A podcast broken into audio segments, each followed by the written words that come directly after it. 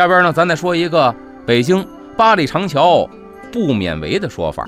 这围呢，就是桅杆呢。说从北京啊到杭州有一条大运河，这运河呀是好多民间传说呀都在这儿发生过。咱们先说一个在北京地区的民间传说，说这运河呀长是三千多里，单独啊这从北京到通州这一段呢叫做里运河。这故事啊就出在里运河这儿。这礼运河呢是打通州城北门往西，一直到北京城东便门这段河道。这段河道呢，因为已经这个到了北京地界了，所以啊，这河道比较窄，而且呢，这河底啊比较浅，比起这个外运河这水势来呀，那差得多了。可是啊，这皇帝老儿也不知是哪朝哪代啊，因为传说故事嘛，就偏要在这段运河上边运粮。那么距离通州城啊八里地有一地段有座大石桥，这桥现在还在，大伙儿都知道，叫八里桥。这大石桥底下，你说怎么走粮船呢？那一桥洞子呀，按现代话说，这属于限高啊。可是呢，这皇帝不管，偏叫这粮船呢从这桥底下过来。哎呦，这下大伙可愁坏了啊！你说这外运河上的粮船，它有这挺高的桅杆呢，因为这一路从南方运到北方，您得支起风帆才能过来呀，对吧？这船走得起来呀。所以你看见船呢，都是挂满了风帆。当时啊，远远一看，煞是好看。可是有这么一座大石桥，包括这船呢，有这桅杆，有这个帆，这粮船怎么从桥底下过来呀？可是呢，皇帝老儿下了一道圣旨，说的是啊，八里长桥不免围，就是过这八里桥也得有这桅杆，不能没有桅杆，偏要叫有桅杆的粮船呢从桥底下过来。那个时候，皇上下的圣旨，谁敢违抗啊？灭门九族啊！这是真把这个运河上的船户啊都给急坏了。这船户呢就找这个造船的工匠，包括这修船的工匠，大家伙啊齐心合力的就琢磨该怎么办啊？你们造船的有没有什么方法，咱改变一下，能把这事儿给他折过去呀？那交不了差，大伙都有罪，兴许是掉脑袋的死罪。大伙愁的呀是饭也吃不下，觉也睡不着。这一天两天过去了，大伙儿啊。琢磨出怎么在这河面上走船了，不会把这粮船呢？哎，咱们这么着，给它缩小点儿，对吧？这河道窄，这河水也浅，咱给缩小点儿，装粮食呢，咱装的少点儿。大伙儿琢磨，对，哎，这粮船虽然小，它也叫粮船呢。所以呢，咱说这个里河道里边李运河走粮船这道旨意，咱没违抗，对吧？但是呢，第二个难题来了，怎么能叫这粮船走桥底下呢？一天两天三天四天全过去了，大伙儿啊又琢磨出主意来了。哎，咱不会在这个粮船过八里桥的时候，叫上边那个管闸的那个闸板的那个少放点水，这桥底下水位低了，这桥洞子不就显高了吗？这粮船不就过去了吗？大伙说对对对对，哎，只要这桥能过得去，哎，咱就算交差了。但是第三个难题紧跟着就来了，这是最大的一个难题。就是，这粮船过八里桥都很难，对吧？还得把这水位降低。可是呢，皇上说了，过八里桥这粮船不能没有桅杆，你得有这桅杆。带着桅杆的粮船怎么过八里桥啊？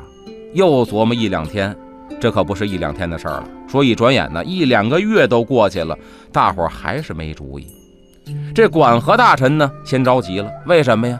皇上给他下的旨意呀。他要是完成不了，第一个遭罪的是他呀！赶紧找这船户去了。现在反过来了，他得求这个船户。哎呀，各位老大呀，各位老大，你们呢？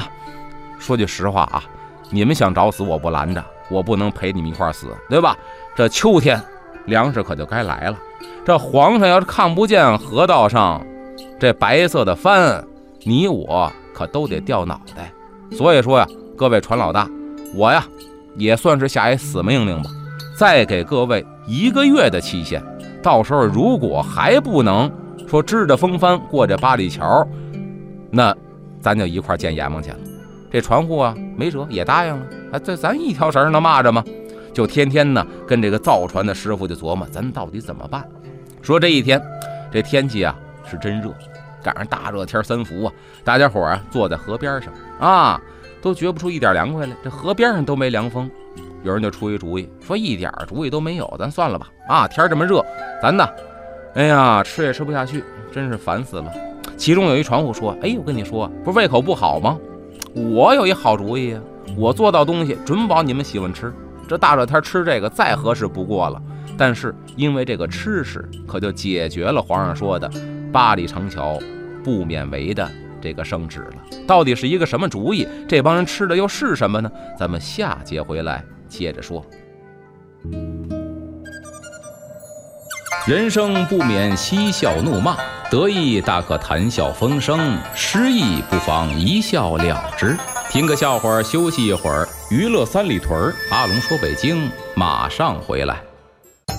话说从前呢，有一个人喜欢读书，而且特别喜欢安静。但是啊，不巧，他旁边住俩邻居，一左一右。这俩邻居呢，一个是开铁匠铺的，一个是开桶匠铺的。这边打铁，天天叮叮当当；那边呢，箍桶，天天呢叮叮咚咚。哎呦，这甭提多大噪音了，天天呢吵得这位是心绪不宁。结果这位呢，实在没辙了，就跟俩掌柜的说：“说二位呀，想想辙吧，能不能找房搬个家呀？”哎，我跟你说，二位，如果你们俩搬家了啊，我做东请客，咱吃顿好的。您别说这话说出去啊，没一礼拜，这俩掌柜的。全找这位了，哎，给您道喜道喜哟，喜从何来呀？我们俩找着房要搬家了，您不是说吗？我们俩搬家，您做东吃顿好的，那咱走吧。这位一看，嘿，可算搬家了，那咱不能够食言呢，找一大酒楼，摆了非常丰盛的一顿。在这个酒宴之间呢，酒过三巡，菜过五味，这位呢举杯就问两位说：“二位啊，你们俩搬家这房找到哪儿了？”这铁匠站起来了，嘿，跟您说，特别近。他一指那桶匠啊，他搬我这儿来，我搬他那儿去啊，白请了。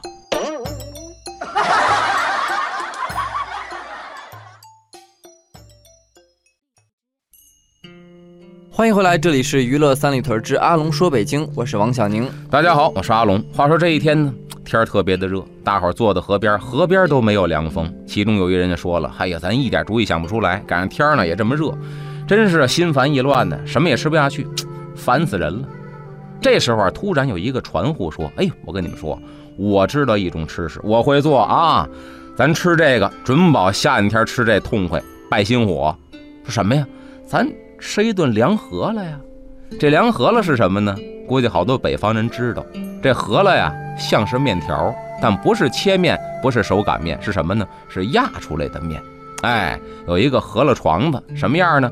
就好比说啊，一个槽子，这槽子底下呢是小眼儿，这上边呢像一个木锤似的。大家看那个压蒜泥都见过那东西吧？哎，把这面团搁里头，上边呢把这个饸饹机啊往下这么一压，这饸饹机底下呢放一口大锅，等这水滚开之后一压，从这小眼里边啊，那饸饹面就呲儿出来了。出来之后呢，啪一蹬折了，直接。给它下到锅里边煮熟了，拿大碗这么一挑，过凉水凉凉的，然后呢浇点这个浇头就可以吃了。这说的饸饹面，尤其是这个山西、陕西呀，做饸饹面非常的好。说咱呢吃顿饸饹面，对吧？反正早晚砍头的事儿，明天的事儿明天再说。哎，咱管他呢。大伙儿说对对对，先吃顿凉饸饹面，咱败败心火。哎，大家伙儿主意拿定，行了。说这做饭的呢，是一个平时啊爱说爱笑的小伙子。他就上了这个压床子了，哎，一抬这压杆儿，噌的一声，啊，就装满了整个这一槽的面。然后呢，这压杆下来，歘，这饸饹面就下来了，直接就煮了一锅。大伙儿呢一看这东西好啊，暂时忘却了忧愁，就抢着呀吃这饸饹面。这小伙子呢也高兴，就唱起来了。唱的是什么呢？就有点像这个小放牛的那个曲调。这小放牛，大伙儿听过没听过？赵州桥什么人修？赵州桥啊，什么人修？当当当当当当当当当，有点这个调啊。他唱的喝了窗子什么人修？长长的饸饹烙在锅里头，榨干立起来又落下，吃的人人不发愁。那会一会儿嘿，他唱这么一个，哎，那么他唱的这时候呢，里边有个词儿，说什么呀？这闸杆立起来又落下，为什么呀？你压面这机器啊，确实得把这杆抬起来再落下，这饸饹面才能落下来。这小伙子呀，还没压乎完呢，一个造船的工匠一拍大腿嚷起来了，哎，说诸位哥们儿，哎，先别吃饸饹面了，你们听听他唱的是什么？刚才有一句，第三句，小伙子，你唱一句，我唱的什么呀？我唱的就是压杆立起来又落下呀，我唱的这么一句词儿。对呀，这压杆立起来又落下。